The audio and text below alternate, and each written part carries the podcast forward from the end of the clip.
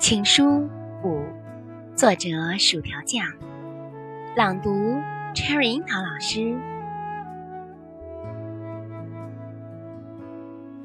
他们都说，眼睛就是心灵。